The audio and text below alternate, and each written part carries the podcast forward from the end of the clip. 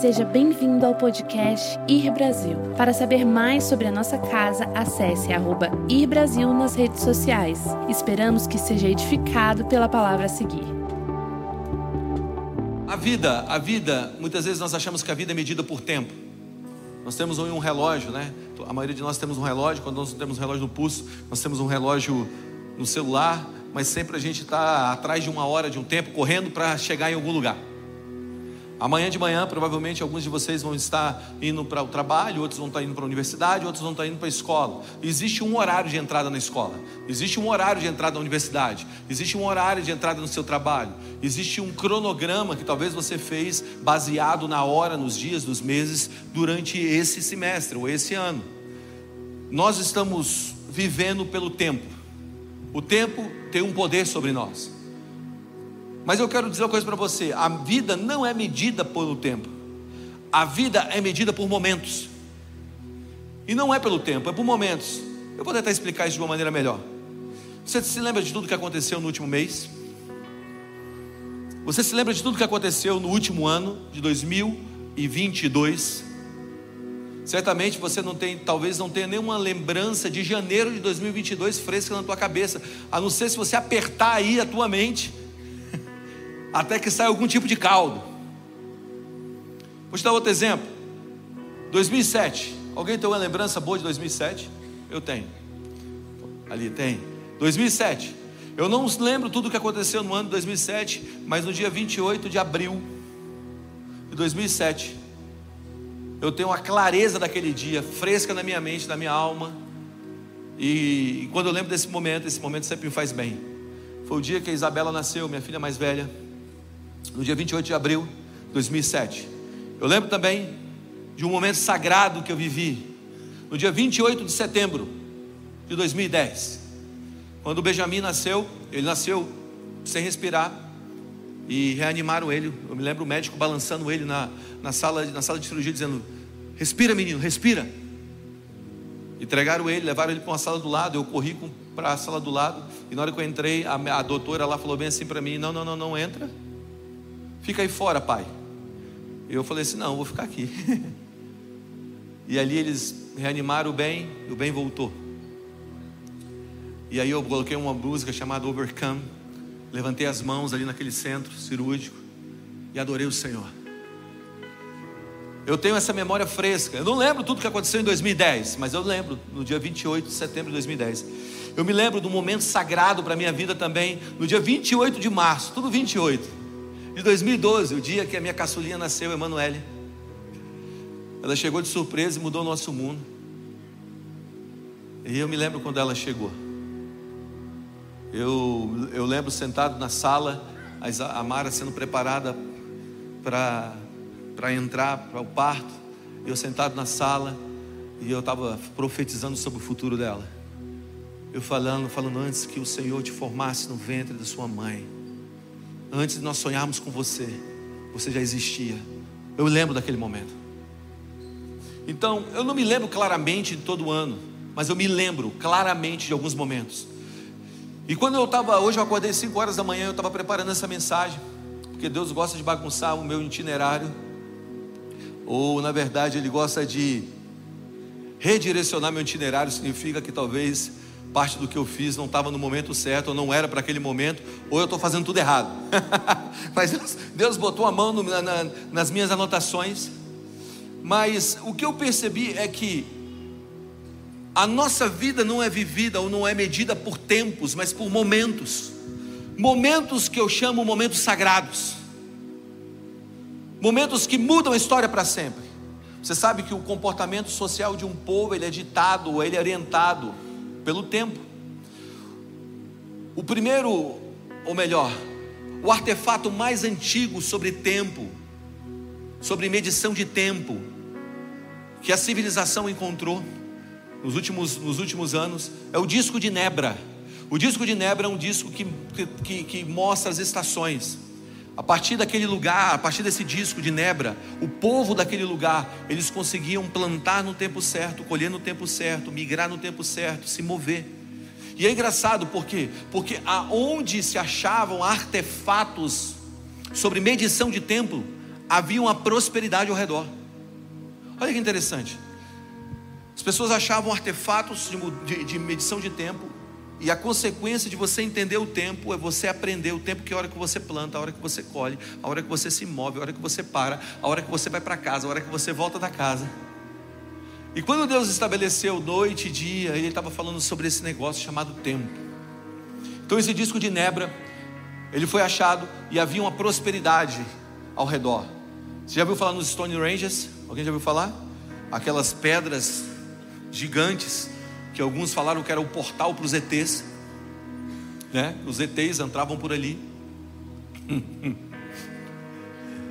e recentemente, os especialistas, os estudiosos disseram que os Stone Ranges não são um portal de energização ou de ET ou algo parecido. Mas aquilo ali, nem lugar de culto para sacrifício, aquele lugar ali era um lugar de medição de tempo.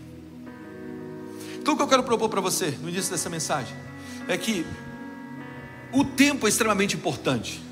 Saber lidar com o tempo é extremamente importante. Mas os momentos eternizam tempos. São momentos sagrados que acontecem na nossa vida. É aquele é aquela aparição, é aquele, é aquele momento em que tudo muda. E quando nós lemos a história bíblica, a narrativa bíblica, quando nós pegamos a Bíblia e lemos a Bíblia, nós vemos que existem vários momentos sagrados, momentos que eternizam tempos. E que quando nós nos lembramos daquele tempo, nós não lembramos de toda a história, mas nós lembramos daquele momento, no momento de que tudo mudou.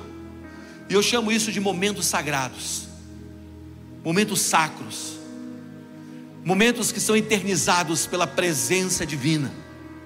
É quando Deus entra na história é quando Deus entra na caminhada. Você está indo para um lugar e de repente, bum, Deus aparece.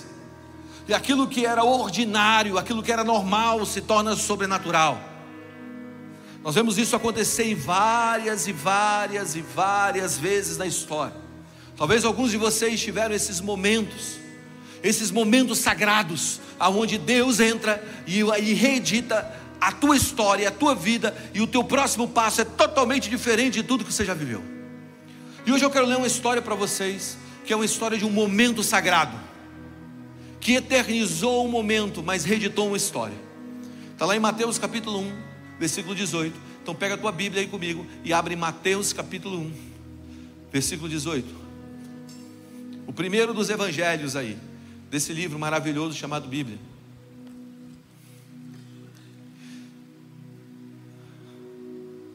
Abriram?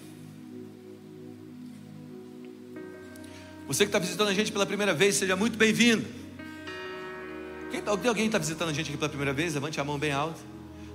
E aí, gente, tem visitante da casa. Vocês são muito bem-vindos. Obrigado por estarem aqui. Que vocês estejam uma noite maravilhosa. Diz assim Mateus capítulo 1, versículo 18. Foi assim que nasceu Jesus Cristo. Maria, sua mãe, estava prometida para casar com José. Antes do casamento, porém, ela engravidou pelo poder do Espírito Santo. José, seu noivo, era um homem justo e resolveu romper a união em segredo, pois não queria envergonhá-la com a separação pública. Enquanto ele pensava nisso, um anjo do Senhor lhe apareceu em sonho e disse: José, filho de Davi, não tenha medo de receber Maria como sua esposa, pois a criança dentro dela foi concebida pelo Espírito Santo.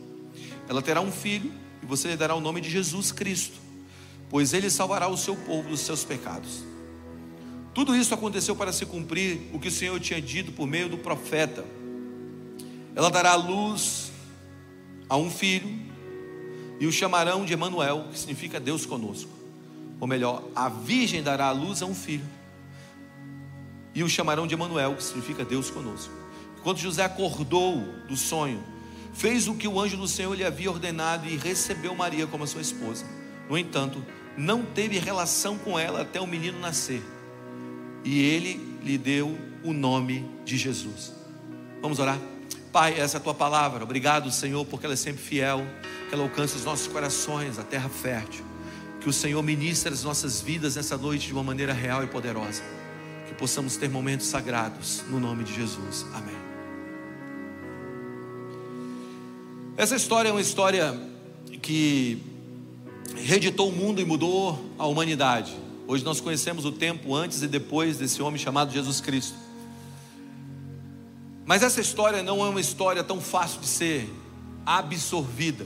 Hoje é maravilhosa de ser lida, lida e escrita e falada. Mas o que está acontecendo aqui? O que está acontecendo aqui é Deus aparecendo para uma menina de 14 anos. Maria tinha 14 anos. 14, 15 anos. Deus aparecendo para uma menina de 14, 15 anos, ou 15 anos, e dizendo: Olha, você vai ter um filho. E você vai ter um filho de uma maneira sobrenatural. Você vai ficar grávida do Espírito Santo. E Maria diz o seguinte: faça tudo como o Senhor quiser.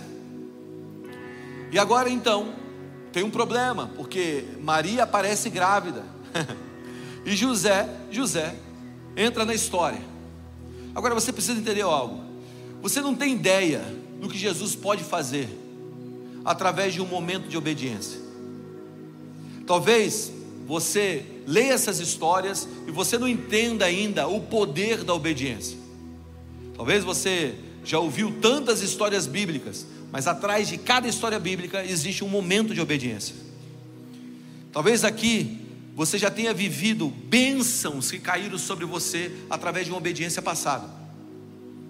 Algo que você deu, que Deus falou e você deu, algo que você ouviu do céu e obedeceu, algo que você deixou para trás, porque você obedeceu o Senhor, algo que você abraçou pela obediência ao Senhor, e hoje você está sendo ricamente abençoado por uma decisão de dar, de deixar, de abraçar, de acolher, de obedecer sem entender. Quantos aqui já fizeram um ato de obediência no passado e sabem que o que você está vivendo hoje é fruto dessa obediência? Amém. Agora, talvez você não deu aquilo que você tinha que dar, você não falou aquilo que você tinha que falar, você não agiu da maneira que você deveria agir, você não, você não abraçou aquilo que você deveria abraçar, e hoje você está dizendo: se eu tivesse obedecido, imagina se eu tivesse obedecido, onde eu estaria? José e Maria agora, eles estão dispostos a obedecer depois de um momento sagrado. Um momento sagrado é algo muito importante. Mas a obediência depois do momento sagrado é que garante ou potencializa aquele momento de visitação de Deus. Quando você entende isso, você começa então a não questionar mais e simplesmente se mover. Se você esquecer tudo, não esqueça essa frase, uma frase simples, mas é uma frase extremamente poderosa. A obediência simples muda o mundo. Diga obediência simples. Obediência radical. O que está acontecendo nessa história? Essa história é uma história de uma obediência radical. E eu sei que muitas vezes nós lemos essa história e falamos sobre Maria, e Maria foi uma mulher incrível, uma mulher fiel a Deus, uma mulher de verdade, uma mulher cheia de fé, uma mulher que abraçou um plano sem entender esse plano. Mas hoje eu quero falar sobre José. Eu quero falar sobre José e quero falar sobre esse momento divino, ou esse momento sagrado que José viveu, e como essa jornada ela se aplica na nossa vida. Preste atenção. Se fala muito pouco de José na Bíblia. O que a Bíblia fala sobre José? Em Mateus capítulo 13, versículo 55, a Bíblia diz que ele era um carpinteiro. Em Mateus 1,19 diz que José era um homem justo e fiel. Diga justo e fiel. Mateus capítulo 1, versículo 20, diz que ele era da descendência de Davi. Então ele tinha um pedigree na sua linhagem. Em Mateus capítulo 1, versículo 16, a Bíblia diz que ele era casado com Maria. Em Lucas capítulo 3, versículo 23, diz que ele era o pai terreno de Jesus. Então essas são as características que a Bíblia dá sobre José. Não se fala muito mais sobre José. A última vez que a Bíblia fala sobre José é, do, é no Bar de Jesus Cristo, quando ele tinha 12 anos. O que é o Bar Mitzvah? É quando Jesus está sendo levado para ser dedicado ao templo, para sair da idade infantil e entrar na idade madura. Com 12 anos, os judeus fazem isso. Eles pegam suas crianças, 12 para 13, e fazem uma transição da idade infantil para a idade madura. Não existe esse negócio de adolescência lá. Você sai da idade infantil, você entra na idade madura. E o que acontece? Nessa história, a Bíblia, a Bíblia fala que José e Maria, junto com um grupo de pessoas, desceram ao templo para consagrar e dedicar Jesus e fazer esse bar mitzvah, fazer essa passagem. Agora, uma coisa que você tem que ter em mente: até os 12 anos a criança andava com a mãe, a partir dos 12 anos o menino andava com o pai. Então, dos 12 para baixo, mãe, dos 12 para cima, pai. O pai era responsável pela formação do caráter daquela criança que virou homem aos 12 anos. Então, o que acontece? Eles vão, dedicam ao templo e eles começam a voltar para casa. E quando eles começam a voltar para casa, casa, naquela época as mulheres andavam em um grupo e os homens andavam em outro grupo. As mulheres e os homens não andavam juntos. A cultura era uma cultura diferente de hoje. Então os homens estavam andando na frente, as mulheres vinham num grupo atrás. E certamente depois de um dia de caminhada, eles sentaram e Maria gritou: José, como é que está Jesus? Aí José vira e fala: Maria, Jesus não está com você? Não. E aí eles voltaram ao templo. E quando eles voltam ao templo, eles chegam no templo, Jesus está sentado, ensinando com maestria os mestres. E ele falou: O que você está fazendo, Jesus? Imagina, eu, eu, eu, eu, eu, a Mara e eu esganaria os nossos filhos. Já foi para Disney? com criança. Graças a Deus que hoje existe IRTEC. Eu chipei os meus filhos a última vez que eu fui para lá, todos eles estavam chipados. Pode andar à vontade, eu ficava só no celular, tá ali, tá ali, controlando onde eles estavam. Meu conselho para vocês: chipe os teus filhos quando for para Disney. Compre um AirTag, bota ali neles. Mas eu me lembro desse sumiço, sabe? Dos meus filhos, quando a gente encontrava, ele falava: Você não pode fazer isso não suma.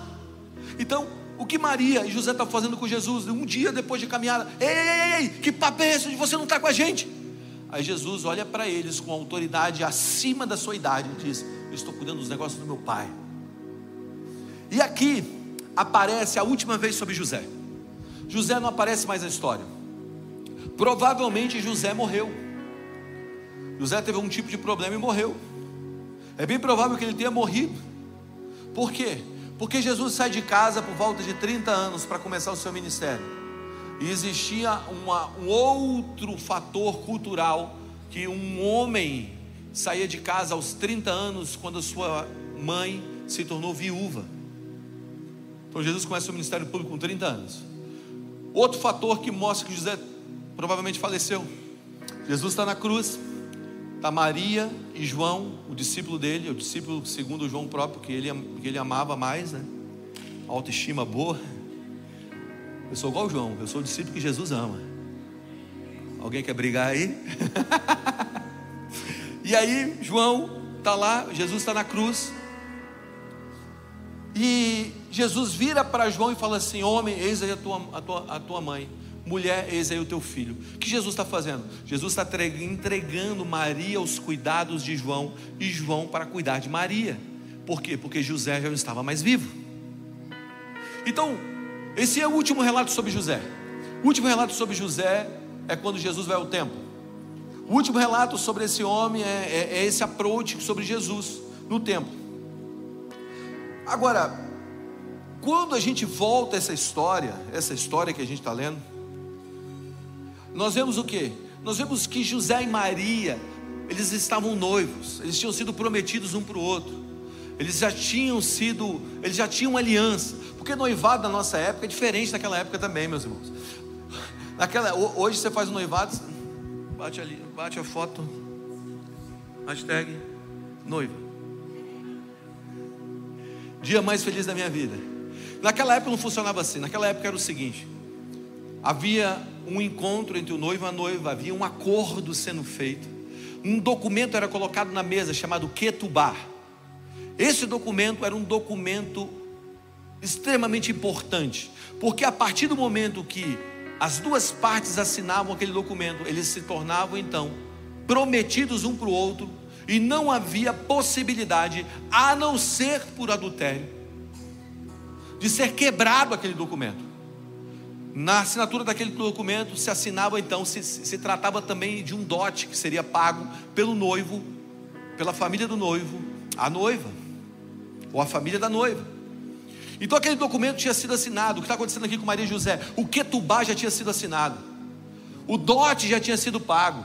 Qual era o papel do noivo? O noivo falava bem assim: Eu vou preparar a morada e depois eu volto. Então eu vou ali preparar a morada. Sabe quando Jesus falou: Eu vou preparar a morada e volto? Quando você ouve isso, Jesus falando sobre isso, os judeus entendem casamento. Eles vão casar. E aí, qual era o que a noiva fazia? Qual era o papel da noiva? O noivo ia preparar casa, ia construir casa, ia arregaçar as mangas, ia levantar uma casa, cortar madeira, preparar um campo, construir uma vida para poder levar a sua noiva. A noiva, o que ela fazia? Ela acendia uma lamparina e botava na janela da casa. Todo mundo que passava, que via aquela lamparina acesa, dizia: aí existe uma noiva esperando por um noivo.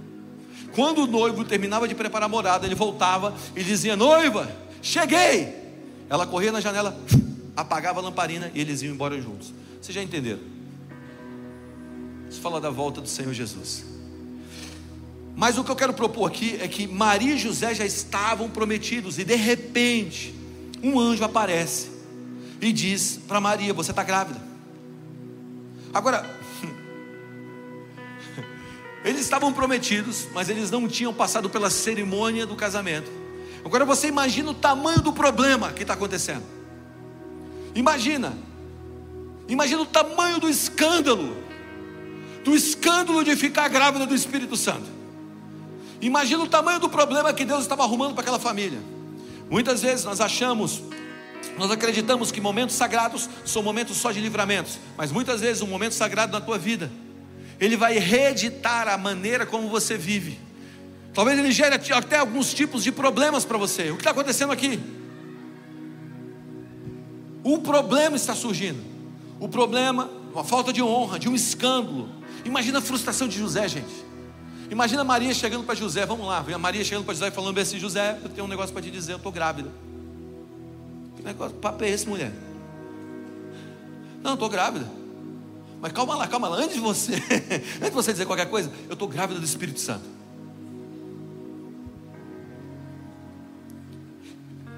José pegando a Torá, dizendo: grávida do Espírito Santo, grávida do Espírito Santo, grávida do Espírito Santo. Não tem grávida do Espírito Santo na Torá.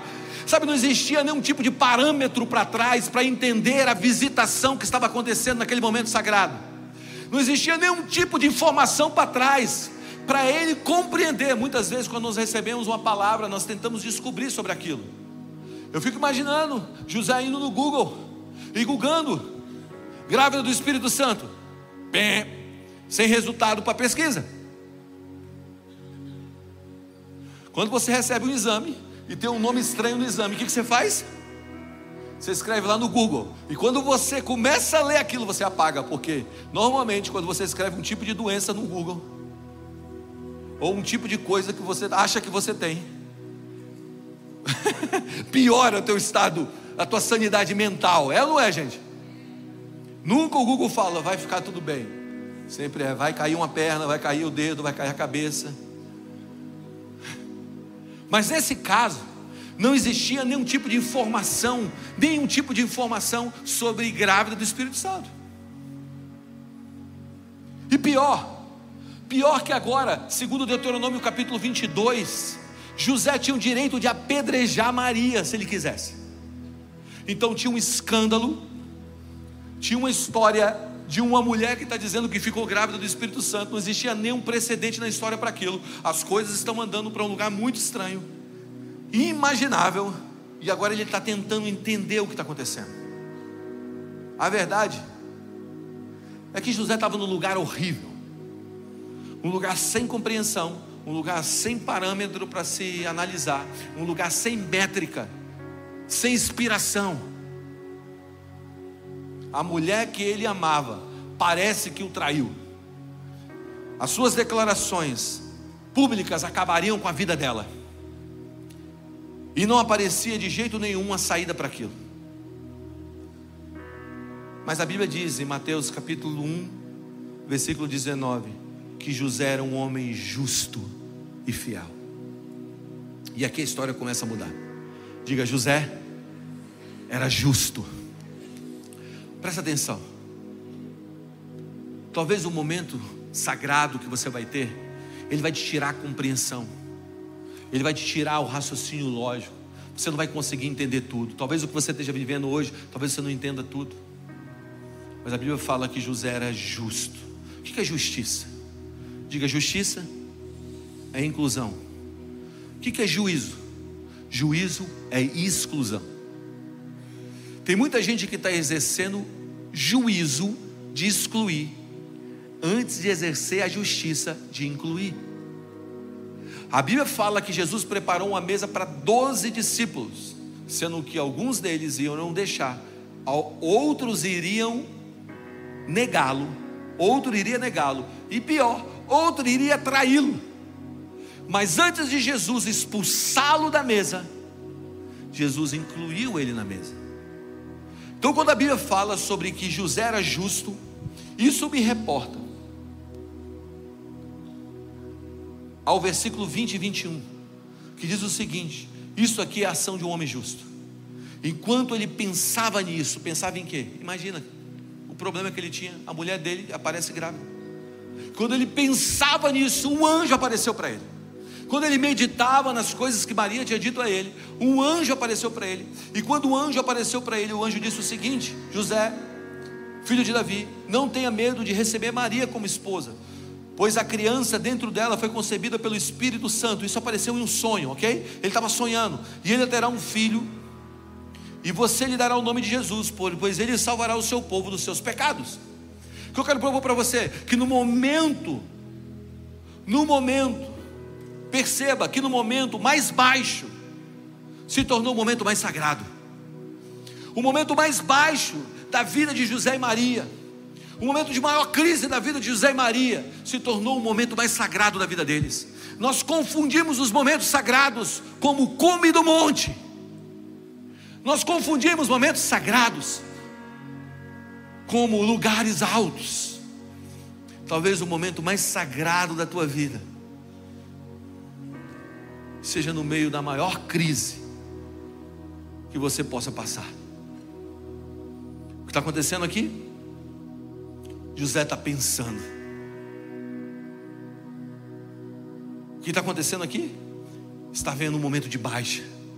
Cara, meu casamento estava tudo pronto, estava tudo andando, estava tudo certo, estava tudo funcionando. Agora essa mulher aparece falando que está grávida.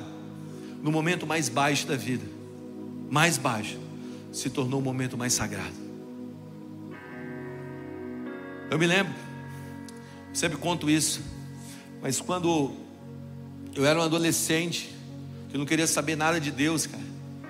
E eu estava lá no meu, no, na, na, minha casa, no meu apartamento, apartamento dos meus pais, fazendo a minha vida, programando a minha vida sem Deus. Sem Deus. Deus estava no banco do motorista, ele não era o piloto da minha vida.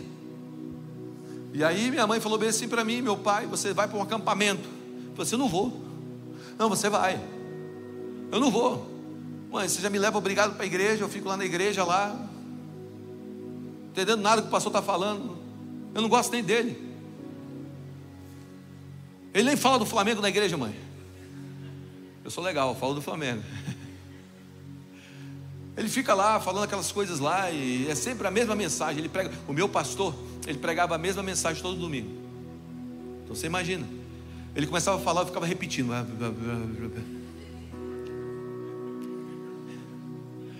Eu não gosto. Os bancos, mãe, os bancos é de madeira, é duro. Você está com banco de madeira é duro. Agora você quer que eu vá para o acampamento? Você vai. Tá bom, então faz o seguinte: eu vou para o acampamento se você me der duas camisas da Bad Boy, uma bermudão da Ciclone e uma sandália da Kenner. Você sabe o que eu estou dizendo, né? Você que é das antigas aí. Sandália da Kenner, mochila da Company, emborrachada, né? e aí ela falou: tá bom, eu te dou. Ela me deu duas camisas da Bad Boy e eu fui para o acampamento, sentei lá na última cadeira. Cara, não estava nem aí para o que estava acontecendo. O pastor falava, entrava pastor, saía pastor, entrava ali de, adoração, saía de adoração. Eu estava em outro mundo. O cara mais frio do ambiente, o cara mais desligado do ambiente era eu. Eu não fui programado para estar lá. E aí eu estava sentado na última cadeira naquele acampamento. E aí eu contei isso aqui uma vez, domingo de manhã, eu estou sentado lá na última cadeira, mastigando meu chiclete perna cruzada, sandália da Kenny, bermudão da Ciclone, camisa da Bad Boy. Se eu tivesse um, um walkie-talkie, eu não estaria nem ouvindo o que o pastor estava falando. Mas me proibiram de levar o walkie-talkie para dentro. Walkie-talkie, alguém sabe o que é isso? Fita cassete. Veio antes do iPod.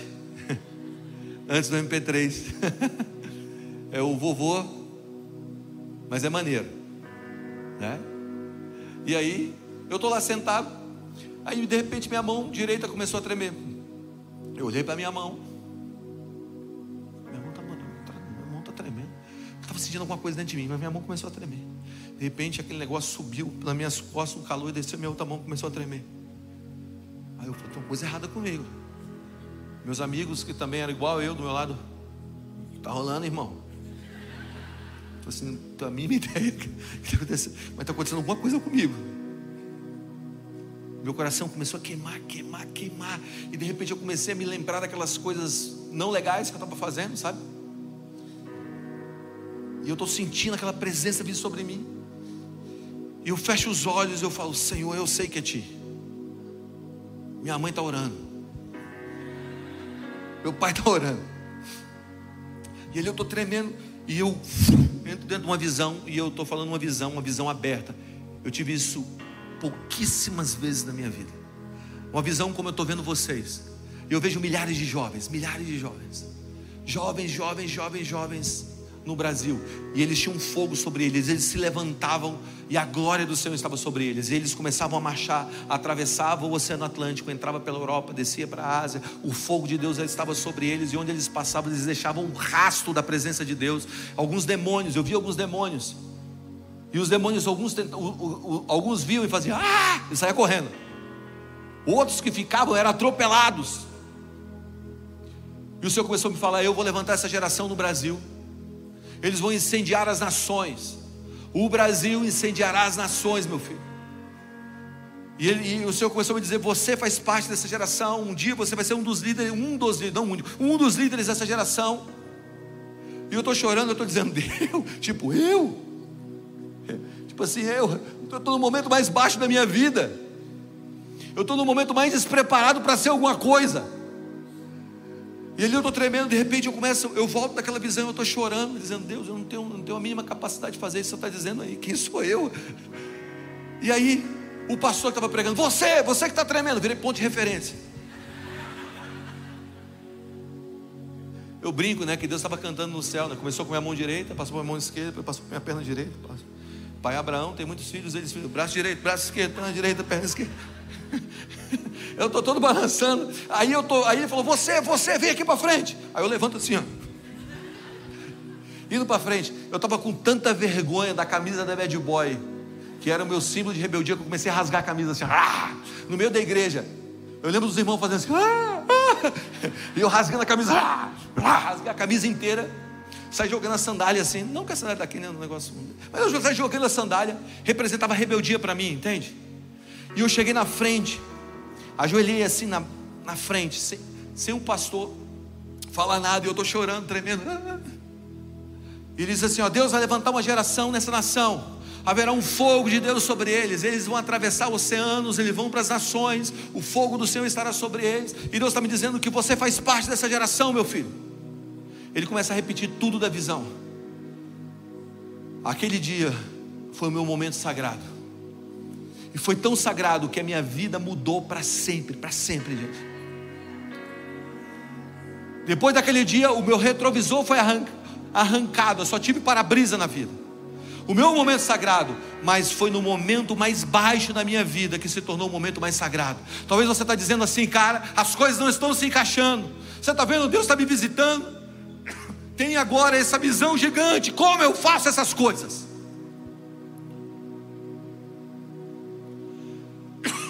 Está dizendo como? Como? Antes de eu te falar como, como José fez, eu quero te falar o que ele não fez. Primeira coisa que José não fez: José não tentou traduzir os sonhos de Deus. Ele não tentou traduzir os sonhos segundo os seus sentimentos e segundo a sua tradição. Ele não tentou traduzir o sonho.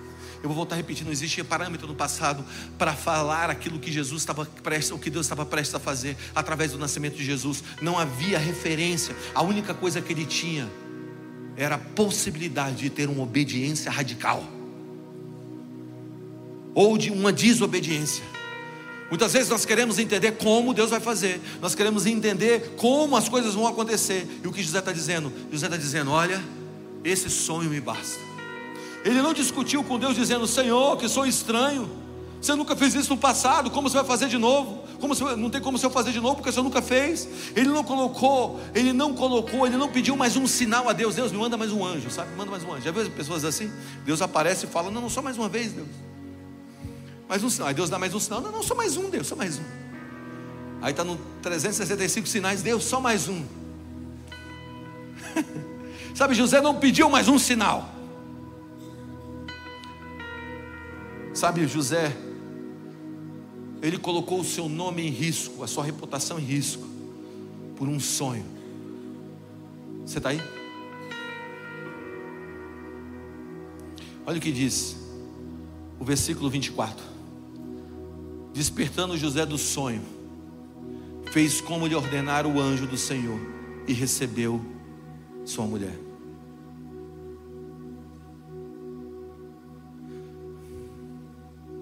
Se tem uma afirmação, se tem uma afirmação que eu queria que fosse verdadeira para todo cristão, certamente seria o versículo 24 de Mateus capítulo 1 fez como lhe ordenara o anjo do Senhor e recebeu a sua mulher. Agora, entenda algo. O que o Senhor ordenou para José não veio com um manual de como as coisas iriam acontecer. Às vezes a gente recebe uma palavra do Senhor, a gente quer um manual como as coisas vão acontecer, né? Deus, me dá um tutorial aí da vida. Deus, não, o tutorial da vida dá o próximo passo, meu irmão. O ir, como diz o C.S. Lewis, o ir faz o caminho. O que Deus estava dizendo aqui, o que José estava dizendo né, nesse versículo 24? De uma forma oculta, o que está dizendo aqui? Eu não preciso entender para obedecer, a obediência simples muda o mundo. Ele não tinha nenhuma informação do que viria, como seria, o que aconteceria, se Deus o livraria, ele simplesmente obedeceu. Eu, Deus, eu vou se o Senhor me livrar. Ele está dizendo, eu vou. Ele não sabia que o decreto de Herodes iria aparecer. José, José não sabia que ele teria que andar 160 quilômetros para um censo, junto com uma mulher grávida, em cima do jumento. Imagina a treta, muita treta, vixe.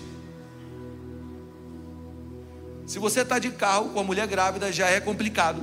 Imagina 160 quilômetros em cima do jumento. Deus não falou isso para ele. Deus não disse para ele que ele seria exilado no Egito mas a obediência simples muda o mundo. José, Deus não ensinou a José como ele iria criar o filho de Deus. Mas talvez seja isso que vai acontecer com você, ou tenha acontecido com você quando você vem à igreja. Você vem à igreja, Deus te dá um sonho. Você percebe que aquela pessoa que você programou para casar não é a pessoa que você deve casar, e agora você fala bem assim: estou numa fria. Você decide obedecer ao Senhor. Você vem na igreja, você está na sua casa orando, você recebe uma visão, uma palavra de Deus, Deus se move, e Deus fala: Você vai para o mundo político, você vai ser uma autoridade minha lá, e você diz: Senhor, tudo que eu quero é não entrar nesse mundo político. Você vem na igreja, você senta, de repente Deus te visita, e Deus fala: Eu quero de você uma entrega maior. Você não calcula as adversidades, o momento sagrado agora está diante de você. Está comigo? O que eu quero te dizer é que você faz parte de um avanço maior do reino. Você precisa abraçar o sonho que Deus está te entregando agora, através de uma obediência simples. Diga obediência simples. Como José, você tem uma escolha a fazer. Pode ser difícil. Você sabe que não vai ter tantos detalhes a caminhada. Mas Deus está te chamando. Deus está te chamando hoje. Hoje o Senhor está te chamando para um momento sagrado. A obediência é nossa responsabilidade. Agora o resultado é de Deus. Diga obediência é minha responsabilidade. O resultado é de Deus. Eu acredito que existe um problema com essa geração. Eu chamo essa geração de cristãos culturais. Esse é o termo que eu tenho usado nos últimos, nos últimos dias para essa geração. Eles são educados, eles são dispostos a fazer o pseudo certo, eles são politicamente corretos, eles vivem, eles vivem certo segundo os olhos de todos, mas o que eu quero te propor é que Deus está te chamando para aquilo que eu ensinei ontem no estudo, para uma irracionalidade estratégica. Olha para mim. Deus está te chamando para uma irracionalidade estratégica. Muitas vezes você está dizendo, não, eu preciso ser racional demais. Vamos lá, qual racionalidade há em você aparecer e dizer, eu estou grávida, eu estou grávida do Espírito Santo? Qual é a racionalidade de você aparecer dizendo, Deus me mandou o Egito com um cajado na mão libertar um povo da mão do maior exército bélico do tempo? Qual é a racionalidade disso? Nenhuma. Entenda uma coisa: a sua responsabilidade é obedecer, a responsabilidade de Deus é te dar o resultado que Ele desejou. O que é uma, o que é uma irracionalidade estratégica? É uma inteligência da fé. Seria obedecer sem palavras, conhecer sem detalhes, mas se mover, mesmo quando você não entende. Tudo começa quando você abraça aquilo que você não conhece. Está disposto a isso? Está disposto a viver aquilo que é novo? Entenda algo. Você ser disruptivo é você caminhar por um caminho que não existe estradas. Você está apenas com uma foice na mão, ou uma espada na mão, abrindo um caminho.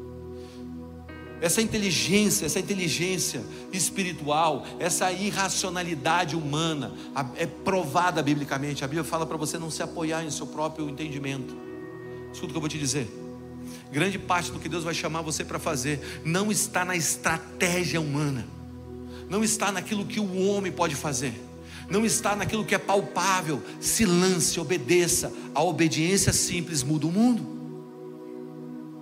Depois que você começa a obedecer, o que, que você tem que fazer? Diga agradecer. Depois da obediência, você tem que agradecer. Sabe por que você tem que agradecer? Porque talvez seja mais simples você ter um encontro sagrado, mas depois do encontro sagrado, coisas vão ficar um pouco difíceis. Quando, quando nós vivemos em gratidão, uma vida de gratidão, faz qualquer, qualquer momento ruim se tornar sagrado novamente. Quantos aqui já tiveram momentos ruins esse ano?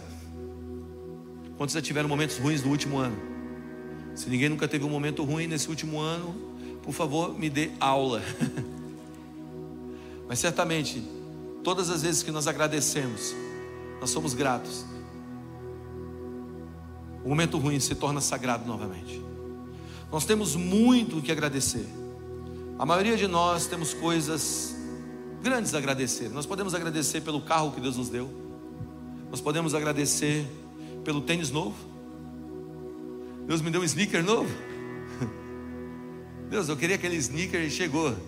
Deus, obrigado pelo Jordan. Senhor, obrigado por aquele campeonato que eu joguei de tênis, de futebol e ganhei. Nós temos tanto para agradecer. Nós podemos agradecer pela saúde que Deus nos deu hoje. Quantos aqui estão saudáveis?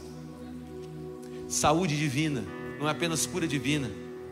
Nós temos que agradecer ao Senhor. Temos tanto. Mas tem algumas coisas que nós deixamos fora da lista de gratidão. Não é verdade? Algumas coisas que deixamos na mão do inimigo. A Bíblia diz em Romanos 8, 28. Romanos 8, 28. O que Romanos 8, 28 diz? Sabemos que todas as coisas, diga todas as coisas, cooperam para o bem daqueles que amam a Deus, daqueles que são chamados segundo o seu propósito. Diga todas as coisas. Todas as coisas não são algumas coisas. A Bíblia diz que todas as coisas, diga todas as coisas. Então, quando a gente começa a entender que em tudo nós devemos dar graça, toda área que nós não damos graça, de alguma maneira, ainda está fora do conhecimento de Romanos 8, 28. Toda área que eu não consigo dar graça fica em uma dívida e gera uma prisão. Diga todas as coisas. De maneira alguma aqui eu estou dizendo para você ser grato pelo mal. Mas sim, sermos gratos por termos um Deus que é soberano e capaz de usar daquilo que o inimigo planejou a nosso favor. Você está comigo? Eu não estou dizendo para você ser grato pelo mal, mas quando aquela circunstância difícil aparecer na sua história, saiba que tem um Deus soberano por trás, que é capaz de pegar toda a circunstância que o inimigo tentou jogar contra você e transformar em seu favor. Então o que você faz? Você agradece. Salmo 100 diz o seguinte: Entrai pelas suas portas com ações de graças, seus átrios com louvor. Olha o que o salmista está dizendo: entre pelas suas portas com ações de graças, com gratidões entrar pelas portas com graça, com ações de graça, com gratidão. Ação de graça é um acesso, é uma porta, é uma porta que se abre. Gratidão é um acesso à morada de Deus, à presença dEle, à resposta que virá. Quando você levanta suas mãos e você agradece no meio de um caos, escuta o que eu estou dizendo, você está mudando a atmosfera do caos. Eu estou te falando de prática nos momentos difíceis. Gratidão nos leva a uma revelação maior da natureza de Deus. Gratidão é uma expressão da confiança que nos mantém conscientes da presença de Deus. Diga gratidão. É uma expressão de confiança que me mantém consciente da presença de Deus.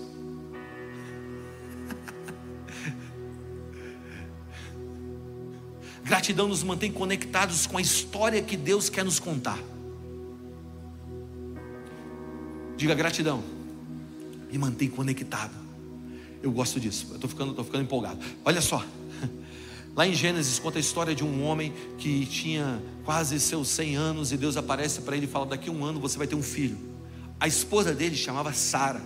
Essa mulher estava dentro de uma tenda e ela está ouvindo Deus falar com, com o marido dela. E quando ela está ouvindo, ela está dizendo o seguinte: Eu sou velha, eu sou estéreo, a gente não pode mais ter filho. Como daqui a um ano eu vou ter? E ela começa a rir. Ri de Deus. E aí Deus vira e falou assim: por que tua mulher está rindo, Abraão? Não, não, Sara, por que você está rindo? Não, não estou rindo, não. Essa é a história de Gênesis. Mas a história de Hebreus capítulo 11, que é a galeria dos heróis da fé, conta essa mesma história assim.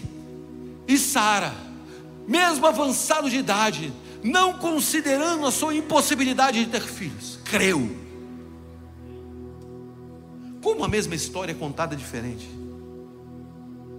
Porque de alguma maneira, quando nós entramos em arrependimento e gratidão, a história de Deus, ou a história que Deus quer contar sobre aquilo, começa a florescer. Está aí? Você já leu João capítulo 6? João 6,11 conta a história da multiplicação dos pães e dos peixes. Fica comigo, essa aqui é a melhor parte. João 6 conta a história quando Jesus tem 5 mil pessoas ali. As pessoas estão com fome. E ele fala: traz para mim o que vocês têm. Aí chega. Eu fico imaginando os discípulos chegando até Jesus. Mano, que vergonha, cara. A gente tem só cinco pães e dois peixes. Parece algumas ofertas. Né? A gente vai levantar uma oferta, cinco mil pessoas, chega cinco pães e dois peixes. Aí você fala: sério mesmo? Vamos reclamar. Sabe o que Jesus fez? Jesus pega cinco pães e dois peixes levanta os pés aos céus. Ele levanta os. Vamos lá. Cinco pães e dois peixes alimentam uma multidão de cinco mil pessoas? Hã? Nunca. O que Jesus faz? Jesus agradece por aquilo que não é suficiente.